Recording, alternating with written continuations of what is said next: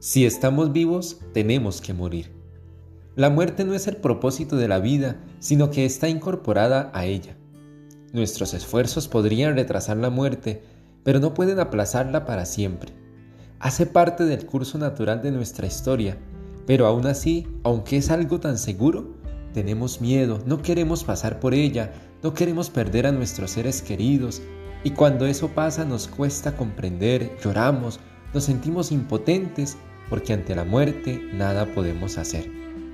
Muchos nos han hecho creer que somos seres para la muerte, que después de esta vida no hay nada más, que la muerte es el fin de todo, que no vale la pena luchar porque al final todo termina.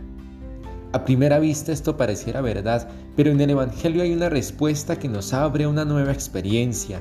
Dios no es un Dios de muertos, sino de vivos, y nos asegura la certeza de la resurrección.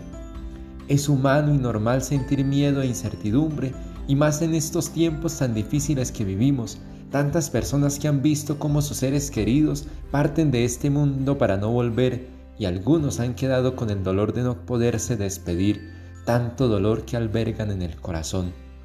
Pero hoy debemos afirmar con certeza que Dios es fiel, no nos ha dejado solos, nos ha visitado y ha venido en cada situación, en el dolor, en la angustia y en la muerte. Su luz iluminó la oscuridad del sepulcro y hoy quiere llegar a los rincones más oscuros de la vida. Hermano, hermana, aunque en el corazón haya sepultado la esperanza, no te rindas, Dios es más grande. La oscuridad y la muerte no tienen la última palabra. Ánimo, con Dios nada está perdido. Que Dios te bendiga y la Virgen María te acompañe.